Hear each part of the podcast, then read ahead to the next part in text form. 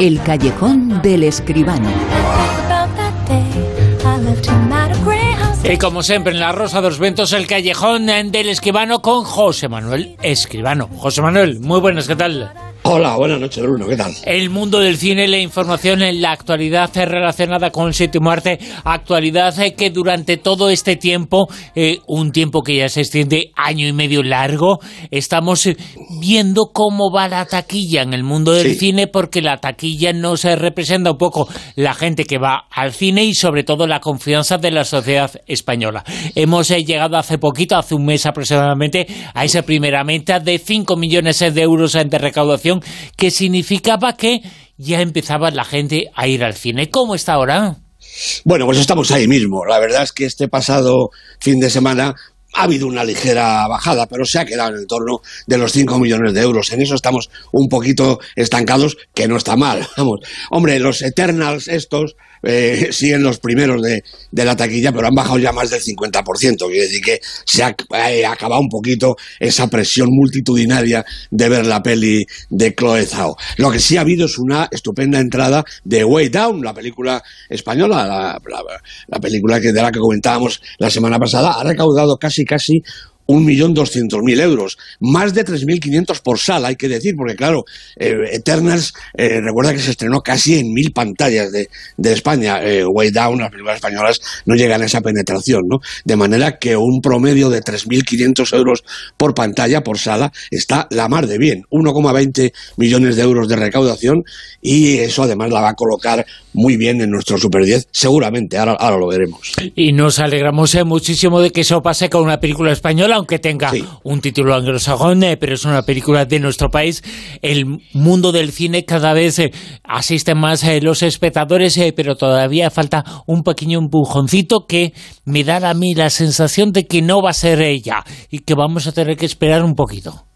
Vamos a tener que esperar un poquito, sobre todo si queremos doblar esta taquilla y plantarnos en los 10 millones, ¿verdad? Bueno, a partir de los 6, 7 millones, la cosa está, fíjate, hablábamos de 5, ya hemos estado en 6 millones un fin de semana, podemos recuperar esa cifra y podemos subir. Yo sigo siendo optimista, soy el optimista de la casa, ¿qué le vamos a hacer? Creo que poco a poco los espectadores están volviendo a la sala. La juventud ya llega en cuanto hay una película eh, que les llama la atención. Falta un poquito quizá el espectador más maduro, pero va a tener oportunidad en estos próximos estrenos. Hay muy buenas películas pendientes eh, de llegar a la pantalla y yo estoy seguro de que la taquilla se va a recuperar. La juventud eh, ya llega y lo ve todo, salvo, salvo que pase y que tenga que ver un y que ocurra un apagón.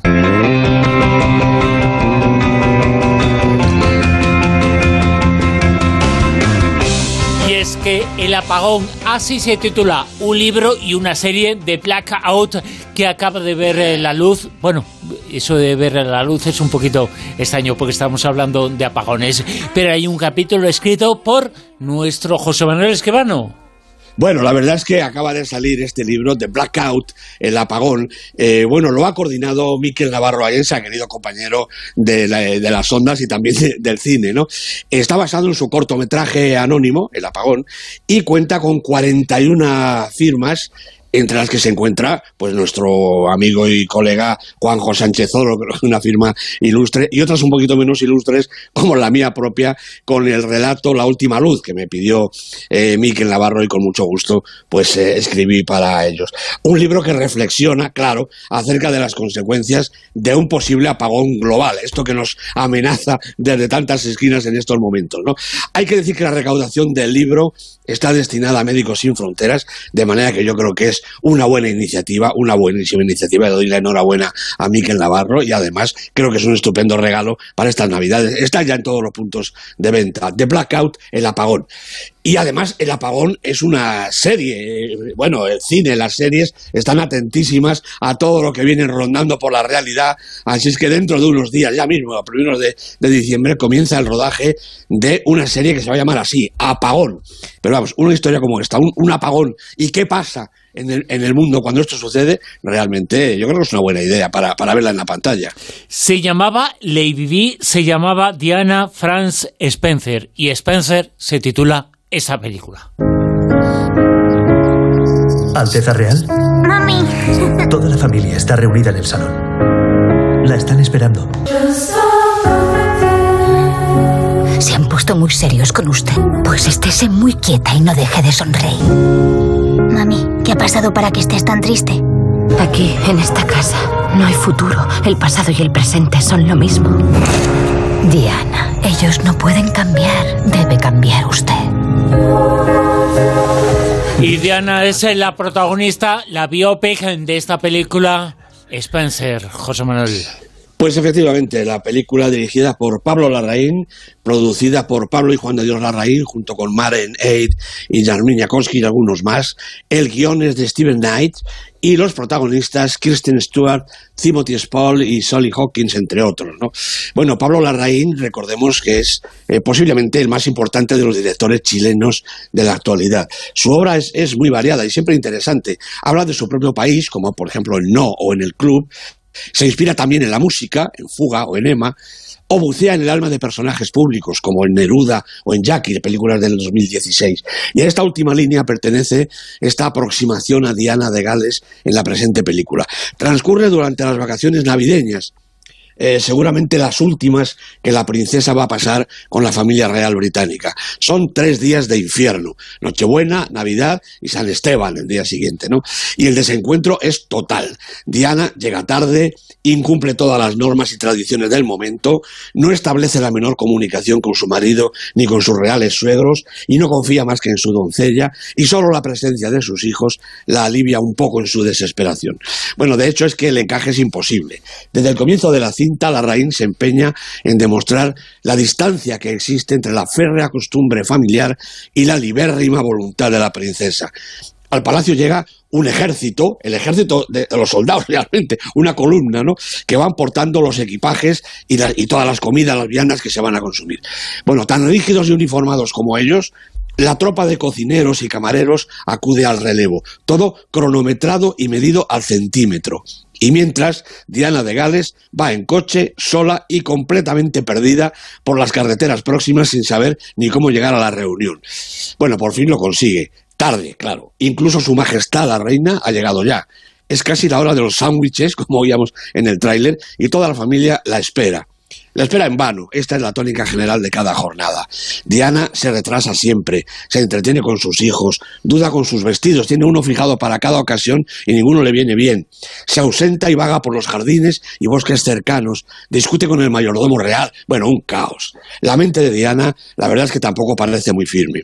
La raíz nos muestra una todavía princesa de Gales, confusa, alterada, con rasgos de bulimia y autoagresiones, además de caprichosa y descarada. La realidad la desquicia y no encuentra consuelo más que en la evasión, inspirada en la figura de Ana Bolena, que recordemos que también perdió la cabeza, en este caso menos metafóricamente, una reina mártir que representa su futuro, si creyera en él, que ya hemos visto que parece que más bien no. Bueno, la película no es un repaso biográfico al uso, Tampoco lo eran Neruda ni Jackie. El cine de la Larraín no es así y el espectador desprevenido puede desorientarse ante la ausencia de glamour o de cualquier clase de indagación acerca de la familia real. De hecho, sus componentes son figuras de cera en este Museo de los Horrores. Cuatro frases del príncipe Carlos y un par de apariciones silentes de la reina Isabel. Todo en la pantalla es Diana y sus demenciadas idas y venidas. Eso sí, con un, con un brillantísimo tono general y alguna secuencia absolutamente antológica, gracias al sentido fílmico de Larraín y a la majestuosa, nunca mejor dicho, interpretación de Kristen Stewart, una actriz en su mejor momento, totalmente entregada a su director y al personaje que recrea como ninguna otra colega ha conseguido hasta ahora, creo yo. No hace de Diana, es Diana de Gales en cuerpo y alma. Su interpretación es puro cine, pura coreografía. Y además para esto en absoluta simbiosis con una sensacional banda sonora, la música de Johnny Greenwood. Greenwood ha creado una banda sonora omnipresente, omnipresente, potentísima, acertada en cada compás que se convierte en la otra protagonista de la película. Bueno, ya señalaba el interés de Larraín por la música, está muy presente en toda su obra y en Spencer particularmente hasta el punto de transformarla casi en una película musical.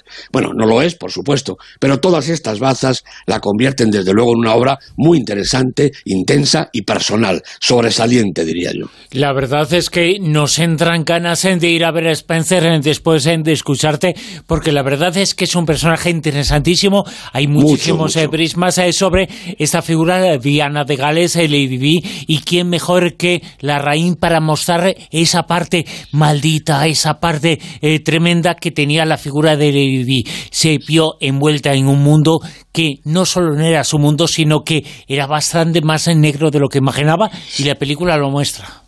Con toda, con toda certeza, la película, como digo, es brillantísima, pero la verdad es que también es, es, es tétrica en muchos momentos, ¿no? Porque esta figura de Diana de Gales, eh, eh, dicen, está demenciada. Bueno, es que claro, la mujer llevaba encima todo lo que llevaba, ¿no? Claro. Su vida eh, llegó a cambiar y seguramente eh, hubiera tenido un- una vida más larga y más y estupenda. Desgraciadamente murió tan joven, ¿verdad? Pero sí, la película refleja ese mundo eh, que es, ya digo, relativamente hasta siniestro en algunos momentos. Vamos ya con el Super 10. Atentos a la lista. Puesto número 10. Película española Las leyes de la frontera de Daniel Monzón, tres semanas en la lista y bajando. Parece que el público le ha retirado ya un poquito su favor. El 9. Bueno, pues aquí tenemos una sorpresa, porque en el 9 entra Harry Potter y la piedra filosofal. No sé si te suena esta peli, a mí me parece que tiene como 20 años. La dirigió Chris Columbus, Daniel Radcliffe y Emma Watson. Son los protagonistas, pero se ha reeditado, se ha reestrenado con motivo de esos 20 años de su primera aparición y ha hecho muy buena taquilla. Ah, por lo tanto, no es eh, la eh, quincuagésima quinta parte de Harry Potter. No, no, no, no. La primera, la original. La primera con Sí, los sí, chavalines, Daniel Radcliffe, Emma Watson y los demás, hechos unos críos. En el puesto número 8. Bueno, pues tenemos la película de la semana, que además también es española, y además hemos hablado de ella hace un momentito. Way Down, la peli de Jaume Balagueró, entra con muy buena taquilla, como decíamos, protagonizada por Freddie Highmore, por Luis Tosar, entre otros, película de la semana en el Super 10. 7. Bueno, el espectáculo, el circomatógrafo en estado puro, Eternals.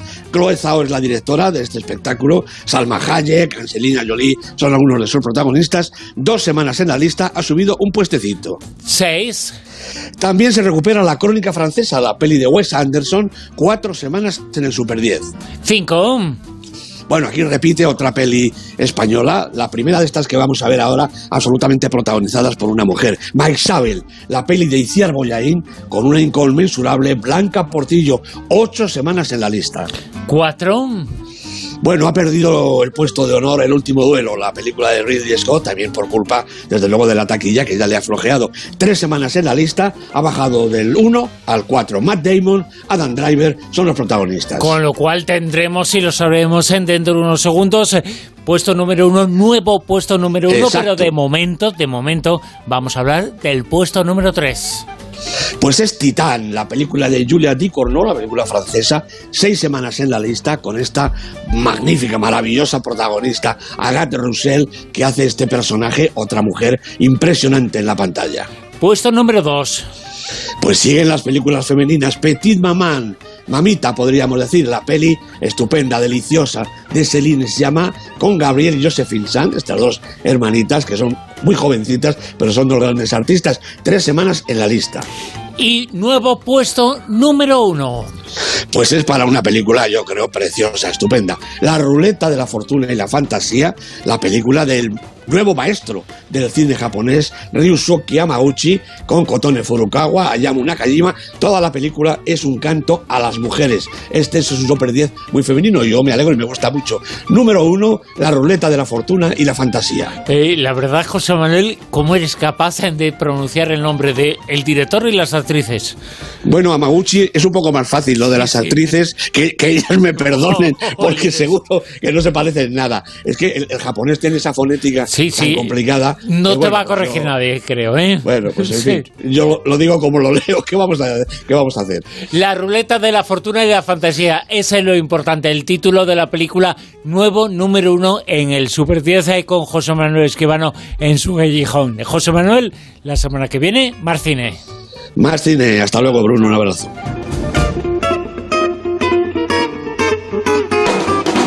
En Onda Cero, La Rosa de los Vientos.